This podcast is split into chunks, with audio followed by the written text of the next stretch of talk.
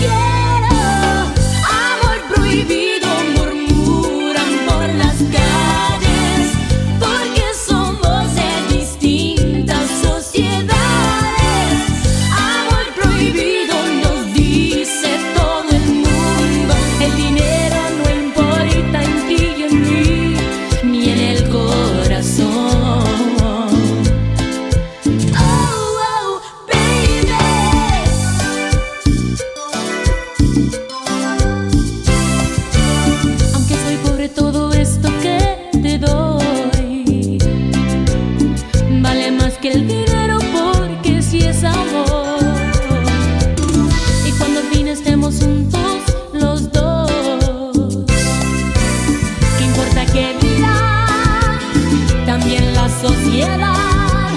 Aquí solo importa nuestro amor.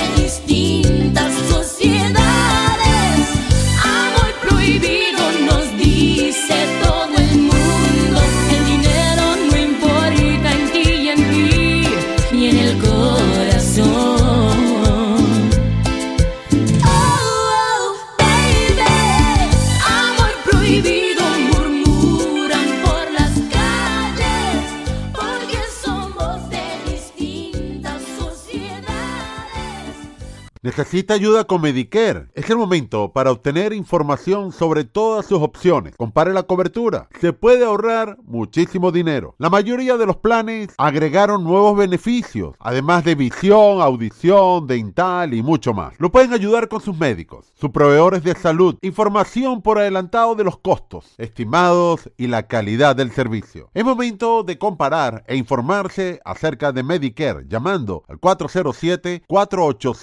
407-486-5658. 407-486-5658. Recuerde, usted puede calificar 65 años de edad o menos. Está incapacitado. Puede obtener beneficios de la parte A y la parte B. Para más información, llame con toda confianza al 407-486-5658. 407-486-5658. Está abierto un periodo especial para la inscripción de la Ley de la Salud, en la cual puede obtener un seguro médico a bajo precio. Así que es el momento para revisar su plan de salud médico. Llame completamente gratis al 407-486-5658. Aproveche la oportunidad de un periodo especial de inscripción por tiempo limitado. Revise su plan, sus opciones. También podría calificar basado en cambios migratorios, miembros de familia, salarios y mucho más. 407-486-5658. 407-486-5658.